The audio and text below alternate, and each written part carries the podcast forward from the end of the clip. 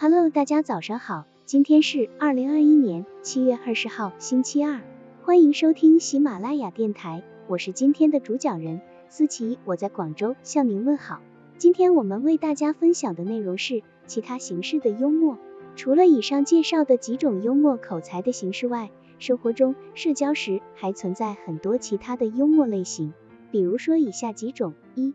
麻辣幽默。麻辣幽默之名源自四川，及四川食物特有的那种麻辣口味，为一种带有强烈讽刺意味的幽默，让人产生一种吃过麻辣火锅后的痛快淋漓之感。透明幽默，当幽默的表达没有伪装、没有包袱、没有伏笔，完全呈表面化状态的时候，就叫做透明幽默。这种幽默不需要听者去费心琢磨，亦不会给听者带来消极低沉的心境。听过效果极旺，没有任何负担，是社交上最常应用的一种幽默口才。图片，即使是下属对上司开点儿玩笑，上司也会一笑而过，这就是透明幽默的力量。把心底话用幽默的方式直截了当地摆在台面上，不去伪装，不搞云山雾罩。即使话说的不恰当，但仍可以一句玩笑话为借口掩饰过去，相信谁也不会介意的。二，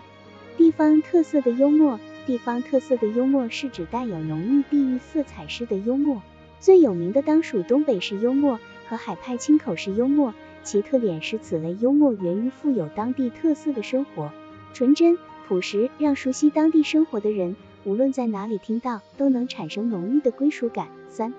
方言形式的幽默，方言形式的幽默指的是用地方语言与普通话之间的差异制造效果的幽默。我国地域宽广，各地方的语言发音各有不同。当两种差异很大的方言相遇的时候，很容易产生误会，这种误会便形成了幽默的源头。即使是善意的玩笑也罢，这种幽默在内心敏感的人的心中也容易产生地域歧视，往往会适得其反。所以在运用此类幽默口才的时候，要以不过度、不过分为基础。好了，以上知识就是我们今天所分享的内容。如果你也觉得文章对你有所帮助，那么请订阅本专辑，让我们偷偷的学习，一起进步吧。